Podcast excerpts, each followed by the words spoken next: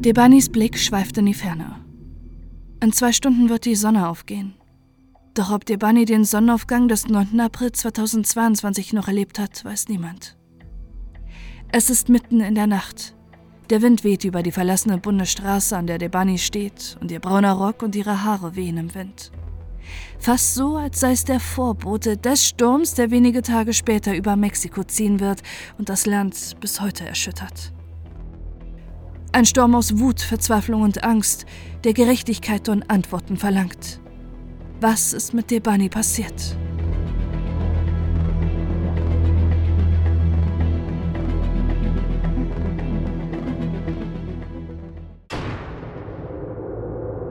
Der Wunsch nach Freiheit. Es ist der Abend des 8. April 2022 in der mexikanischen Millionenstadt Monterrey, nahe der US-amerikanischen Grenze. Ein Abend, auf den sich Debani Escobar schon lange freut. Zusammen mit zwei Freundinnen will sie seit langer Zeit endlich wieder feiern gehen. Für die 18-Jährige sind Partys etwas ganz Besonderes. Wie viele Gleichaltrige hat die Pandemie sie und ihr soziales Leben seit zwei Jahren eingeschränkt. Von einem auf den anderen Tag hat sich der Alltag der Jugendlichen auf der ganzen Welt abrupt verändert zur Schule gehen, Gleichaltrige treffen, Erfahrungen sammeln und sich verlieben. All das, was für Jugendliche sonst normal war, brach plötzlich weg. Auch für Debani hat sich mit 16 Jahren ihr Leben von einem auf den anderen Tag schlagartig geändert. Seit zwei Jahren hat sie die meiste Zeit zu Hause bei ihren Eltern verbracht. Freundinnen treffen oder weggehen sind plötzlich zur Ausnahme geworden. Sie ist Einzelkind der Sonnenschein ihrer Eltern Mario und Dolores, und auch wenn die Beziehung zu ihren Eltern sehr eng ist, fehlt der 18-Jährigen oft der Kontakt zu ihrem Freundeskreis. Zahlreiche Meilensteine ihres Lebens konnte sie nicht feiern oder Erfahrung sammeln. Sie ist während der Pandemie von einer Teenagerin zu einer jungen Frau herangewachsen. Sie hat ihren Schulabschluss gemacht und ihr Jurastudium begonnen. Doch Debani freut sich auf ihre Zukunft. Die 18-Jährige, die von ihren Eltern als sensible, fröhliche junge Frau beschrieben wird, ist hungrig auf die Welt. Sie will Partys feiern, fremde Länder bereisen und freut sich auf das Unileben, das bald nicht mehr nur online stattfinden wird. Ihr Studium ist Debani besonders wichtig. Sie will Anwältin werden, um sich für die Missstände, die in Mexiko vorherrschen und die Menschen, die darunter leiden, stark zu machen. Besonders engagiert sich Debani für Frauenrechte. Am 8. März 2022, zum Internationalen Frauentag, nimmt sie an einem Protest gegen geschlechtsspezifische Gewalt teil. Sie weiß zu diesem Zeitpunkt nicht, dass ein Foto von ihr nur einen Monat später um die Welt geht und ihr Name zum Symbol eines kollektiven Kampfes im ganzen Land wird. Der Kampf gegen die Behörden, gegen die Kartelle und gegen die Gewalt an Frauen.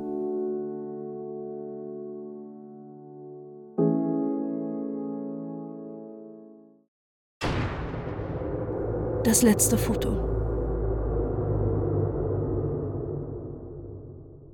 Es ist kurz nach 0 Uhr, als Debani zu Hause aufbricht. Sie und ihre Freundinnen Sarahi und Yvonne haben sich zuerst bei den Escobars getroffen und fertig gemacht. Nun wollen die drei jungen Frauen erst zu einer Hausparty und anschließend in einen Club außerhalb von Monterrey. Für Debanis Eltern ist das ungewohnt, dass ihre Tochter nachts unterwegs ist. Während der Pandemie hat sie die meiste Zeit mit ihnen zu Hause verbracht. Doch sie wissen auch, wie sehr sich Debani auf den Abend gefreut hat und dass die 18-Jährige nun all das nachholen will, was sie in den letzten Jahren verpasst hat.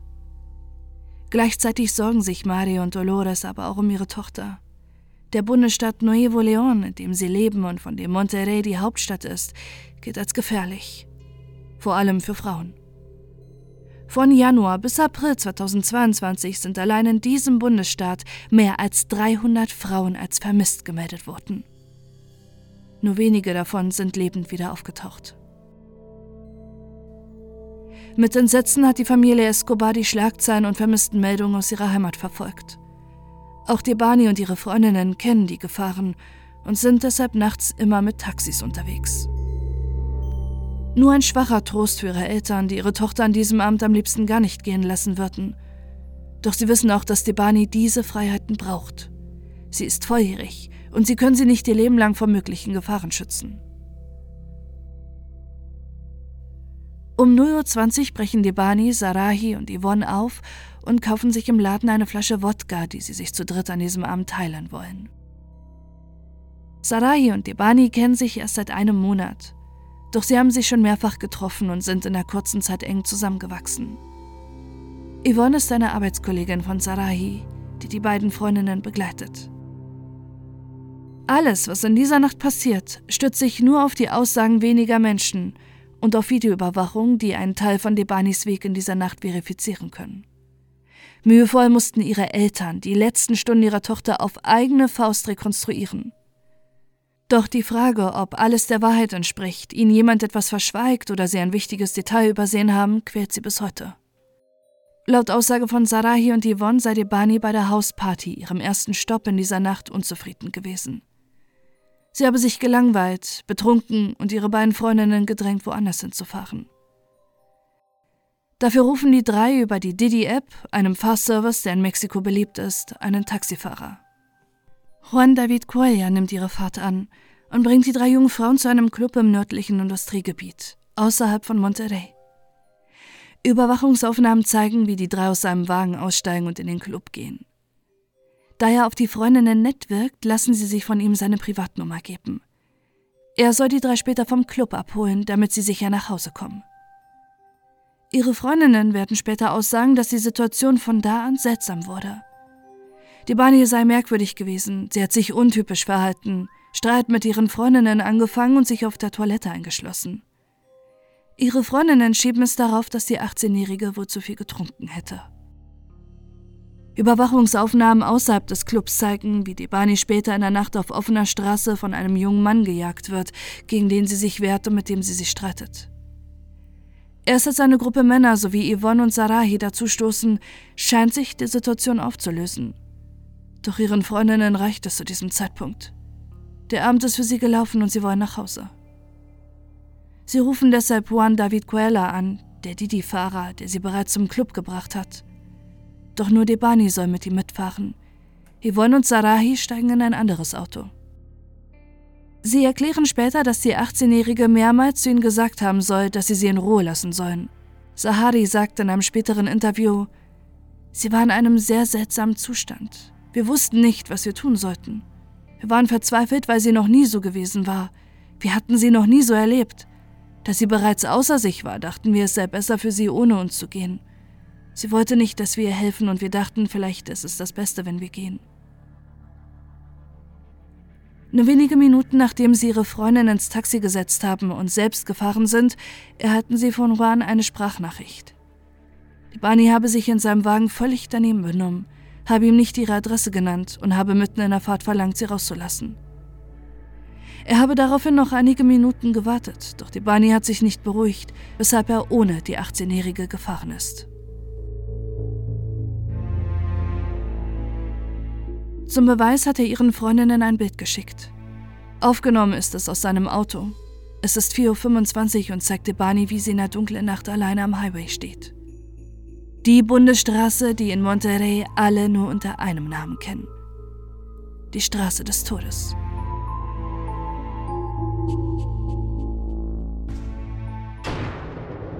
Machismo. Am Morgen des 9. Aprils wacht Mario Escobar gegen 8 Uhr auf und merkt sofort, dass etwas nicht stimmt. Er hat zahlreiche verpasste Anrufe und Nachrichten von Sarahi auf seinem Handy. Sie hat ihm geschrieben, dass Debani allein zurückgelassen wurde und ob er sie abholen könnte. Doch Mario und seine Frau haben im Schlaf nicht mitbekommen, dass die Freundinnen ihrer Tochter sie versucht haben zu erreichen. Ein Blick in das Zimmer der 18-Jährigen lässt ihre schlimmsten Befürchtungen wahr werden. Es ist leer. Keine Debani liegt im Bett, die nach der Partynacht ausschläft und auf ihrem Handy ist sie nicht zu erreichen. Die Bani-Spur hat sich nach 4.25 Uhr verlaufen. Irgendwo auf der Straße des Todes, einer Straße, die durch den mexikanischen Bundesstaat Nuevo León bis zur Grenze zur USA führt, die fest in der Hand der Kartelle ist und in der jedes Jahr hunderte Frauen verschwinden, verschleppt, vergewaltigt oder getötet werden. Noch am Morgen melden Mario und Dolores ihre Tochter bei der Polizei als vermisst. Doch gleichzeitig wissen sie, dass die Behörden ihnen nicht helfen werden und sie die Suche selbst organisieren müssen. Sie kennen es nicht anders aus Mexiko, wo Justiz und Polizei entweder untätig bleiben oder sogar gemeinsame Sache mit Mördern und Vergewaltigern machen. Jeden Tag sterben in Mexiko im Schnitt elf Frauen durch die Hand eines Mannes. Durch Kartellgangster, Partner oder Fremde. Doch sie haben alle eins gemeinsam. Die Frauen sind Opfer des Machismo. Der Begriff Machismo ist besonders in Lateinamerika und vor allem in Mexiko weit verbreitet. Er beschreibt nicht nur die Kultur, die geprägt ist von Sexismus und patriarchalen Machtstrukturen, sondern die Überzeugung, dass Männer Frauen überlegen seien. Im Machismo sind Frauen Bürgerinnen zweiter Klasse, deren Rechte und Möglichkeiten gesellschaftlich untergraben werden und die Entscheidungsfreiheiten von Frauen über ihr Leben und ihren Körper einschränkt. Selbst wenn die Politik seit Jahren gegen den vorherrschenden Machismo ankämpft, sind mexikanische Frauen seit Generationen von klein auf mit Chancenungleichheit, geschlechtsspezifischer Diskriminierung, Unterrepräsentation in sämtlichen Bereichen und vor allem geschlechtsspezifischer Gewalt konfrontiert. Der Machismo unterstützt nicht nur diese Missstände, sondern er schützt auch aktiv die Täter, indem Unterdrückung normalisiert wird, ohne dass es Konsequenzen gibt. Das machen sich vor allem kriminelle Banden und Kartelle in Mexiko zu nutzen. Sie verdienen schon lange nicht mehr nur durch Drogenschmuggel ihr Geld, sondern auch mit Menschenhandel und Zwangsprostitution. Angehörige der vermissten und verschleppten Frauen wenden sich meist erfolglos an Polizei und Politik. So wie auch im Drogenhandel besteht der Verdacht, dass die Behörden in die Machenschaften der Kartelle involviert sind, was die Untätigkeit erklären würde. Oft gehen Staatsanwaltschaft und Polizei entweder gar nicht oder nur schleppend den tausenden vermissten Fällen im Jahr nach. Während der Widerstand gegen die Machtverhältnisse bereits seit Jahrzehnten vorherrscht, steht die mexikanische Gesellschaft seit einigen Jahren einer neuen Generation gegenüber, die sich nicht mehr mit stillem Protest zufrieden gibt. Es wachsen im Land die Forderungen nach einem Wandel und wirklichen Veränderungen. Um die Politik unter Druck zu setzen, nehmen viele Menschen die Änderungen, die sie sich von der Regierung erhoffen, kurzerhand selbst in die Hand. So werden unter anderem Selbstverteidigungskurse organisiert, in denen Frauen lernen, sich mit Haushaltsgegenständen gegen missbräuchliche Ehemänner zu verteidigen.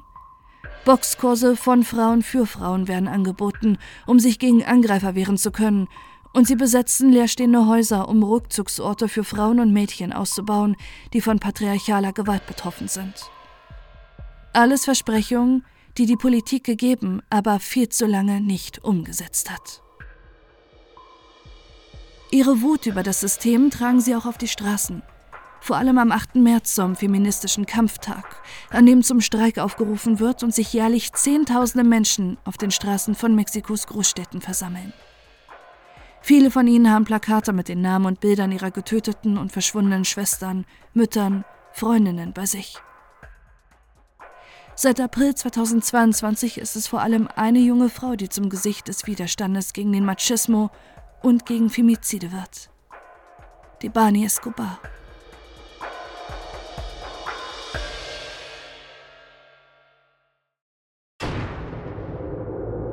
Die Suche. Die Banis Eltern wissen, dass die Zeit ihnen im Nacken sitzt. Wenn ihre Tochter in der Nacht an der Straße des Todes verschleppt wurde, zählt jede Minute, um die 18-Jährige noch lebend zu finden. Innerhalb kürzester Zeit organisieren Dolores und Mario eine groß angelegte Suchaktion. Zahlreiche Freiwillige suchen das Gebiet ab, an dem Debani das letzte Mal gesehen wurde. Sie drucken Flyer und Plakate und verteilen sie an der Straße des Todes in Richtung USA. Wenige Tage nach dem Verschwinden schalten sich auch die nationalen Behörden mit einem Großaufgebot von Suchenden, Helikoptern, Spürhunden, Drohnen und einem massiven Polizeiaufkommen ein. Nicht zuletzt, weil der öffentliche Druck riesig geworden ist. Die Bani Escobars Verschwinden hat nicht nur national für Entsetzen gesorgt, auch die internationale Presse hat innerhalb weniger Tage den rätselhaften Fall aufgegriffen. Schon früh nach dem Verschwinden seiner Tochter hat Mario Escobar Social Media genutzt, um auf die vermisste Studentin aufmerksam zu machen. Mittlerweile folgen dem Instagram sowie dem TikTok-Kanal, auf dem ihr Vater über den Fall berichtet, jeweils eine halbe Million Menschen. Und der Hashtag Debani Escobar hat auf TikTok 3,6 Milliarden Aufrufe. Vor allem das letzte Bild von Debani, wie sie allein auf der Straße steht, geht innerhalb kürzester Zeit um die Welt. Während Dolores mit den zahlreichen Helfenden bei 40 Grad das gesamte Gebiet, an dem ihre Tochter das letzte Mal gesehen wurde, absucht, konzentriert sich ihr Vater darauf, die letzten Spuren seiner Tochter zu rekonstruieren. Nicht die Polizei, sondern er fordert sämtliche Aufnahmen von Überwachungskameras an und sichtet stundenlang die Straßen, auf denen seine Tochter vor ihrem Verschwinden war. Er sieht, wie sie und ihre Freundinnen in einem Laden einkaufen dass es einen Streit vor dem Club mit einem unbekannten Mann gab und sieht, wie ihre Freundinnen getrennt von Debani in ein anderes Auto steigen. Und er sieht auch, was im Auto zwischen seiner Tochter und dem Didi-Fahrer Juan passiert ist und findet eine Erklärung, warum Debani fluchtartig das Auto verlassen wollte. Auf der Aufnahme ist zu sehen, wie Juan, der die 18-Jährige eigentlich sicher nach Hause bringen soll, ihr an die Brüste fasst und sie daraufhin aus dem Auto stürmt und schnellen Schrittes zu einem Speditionsunternehmen läuft, das verlassen ist. Daraufhin geht sie zum Nueva Castilla Motel, die letzte Aufnahme, die Debani zeigt.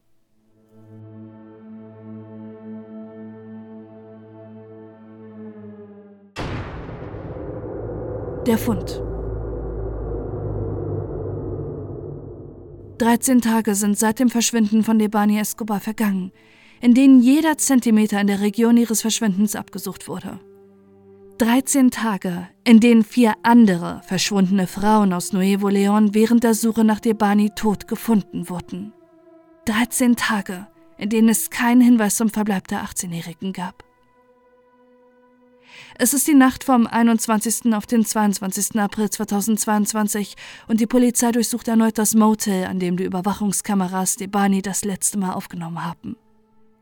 Bereits viermal haben sie jeden Winkel des Motels abgesucht, doch an diesem Morgen sind Mitarbeitende des Motels auf die Polizei zugekommen. Sie haben sich über einen seltsamen Geruch in der Nähe des Pools beschwert.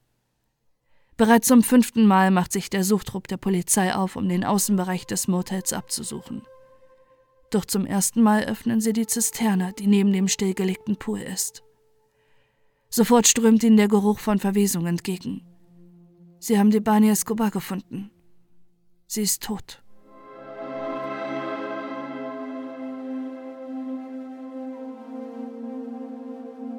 Die Nachricht erschüttert nicht nur die Banis Eltern. Ganz Mexiko ist entsetzt von dem Verbrechen, das tagelang sämtliche Medien bestimmt hat, und sie sind ergriffen von der Tragödie, die Mario und Dolores mit dem Verlust ihrer einzigen Tochter durchmachen müssen. Sie haben mit ihnen gebankt und gehofft, dass die 18-Jährige doch noch lebt. Und nun trauern sie gemeinsam mit ihren Eltern. An die Banis Universität versammeln sich die Studierenden, um um ihre Kommilitonen zu trauern, und nur kurze Zeit nach dem entsetzlichen Fund versammeln sich unzählige Menschen auf den Straßen Mexikos mit Bildern von Debani. Sie trauern nicht nur, sie sind wütend. Sie wollen Gerechtigkeit für Debani, einem der tausenden Morde an Frauen, die sich jedes Jahr in Mexiko ereignen und der plötzlich stellvertretend für all die Verbrechen an Frauen steht, die sie nicht mehr hinnehmen wollen. Und vor allem fordern sie Ermittlungen und eine Aufklärung des Falls. Denn nach dem Fund der toten Debani haben die Behörden sofort eine Erklärung, was mit der Studentin passiert sein soll. Es war ein tragischer Unfall einer viel zu betrunkenen jungen Frau, die sich nicht mehr unter Kontrolle hatte.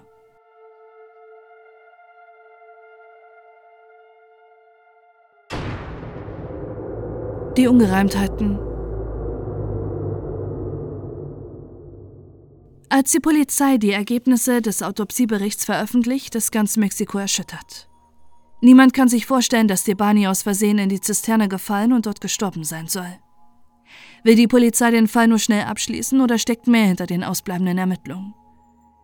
Die Banis Eltern sind vor allem fassungslos über das Victim Blaming der Polizei, die explizit der 18-Jährigen die Alleinschuld für ihren Tod gibt. Schließlich habe Debani zu viel getrunken und das, obwohl ihre Freundinnen aussagen, dass sie zwar getrunken habe, aber Debani sich trotzdem vollkommen untypisch verhalten hatte. Ob ihr vielleicht Drogen oder K.O.-Tropfen ins Getränk gemischt wurden, untersuchen die Behörden nicht. Auch die Mitarbeitenden des Motels sehen Zweifel an der Theorie der Polizei. Debani hätte gar nicht unbemerkt zur Zisterne, ihrem Fundort, kommen können. Das Motel ist von einer Mauer mit Stacheldraht umzäunt. Der einzige Weg zum Poolbereich führt durch die Rezeption. Und dort wurde Debani nicht gesehen.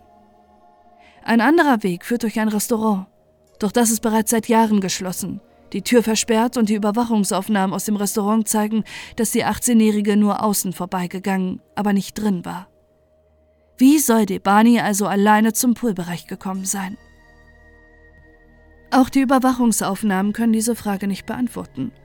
Zwischen der Aufnahme, die Debani das letzte Mal am Speditionsunternehmen zeigt, und den weiteren Aufnahmen aus der Nacht fehlen zehn Minuten Filmmaterial.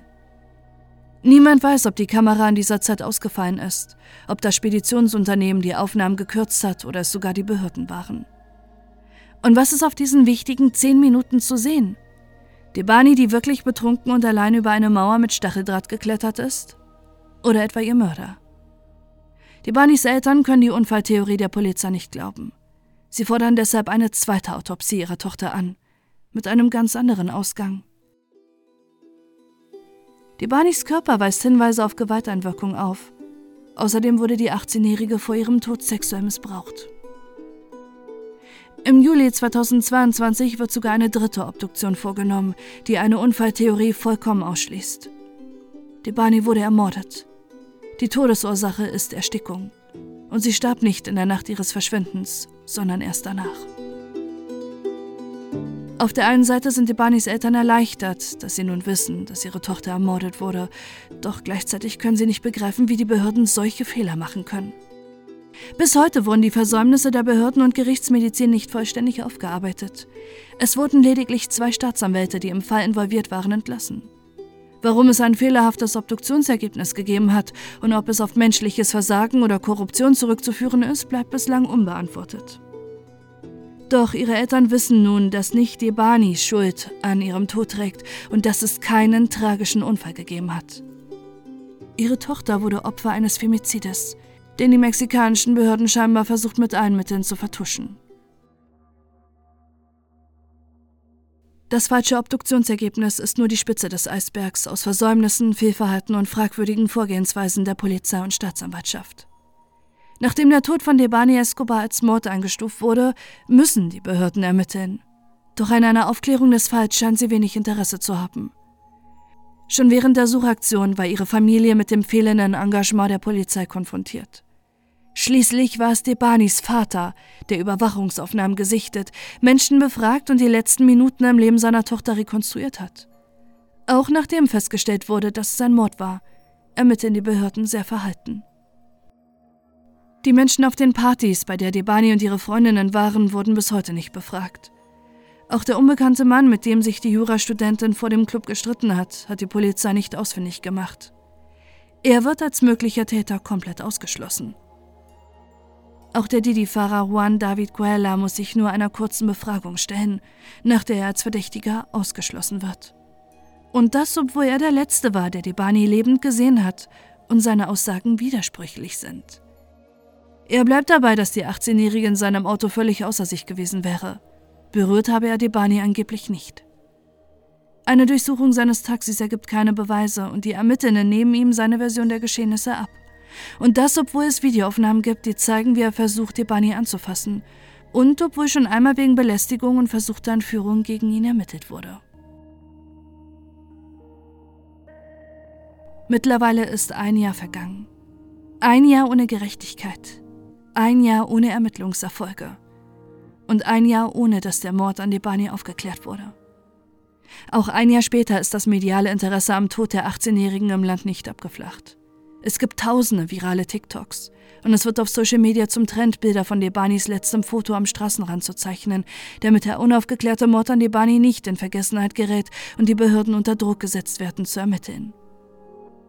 Auch Debanis Eltern können ein Jahr später nicht begreifen, dass ihre einzige Tochter tot ist. Sie verbringen viel Zeit am riesigen Grab von Debani.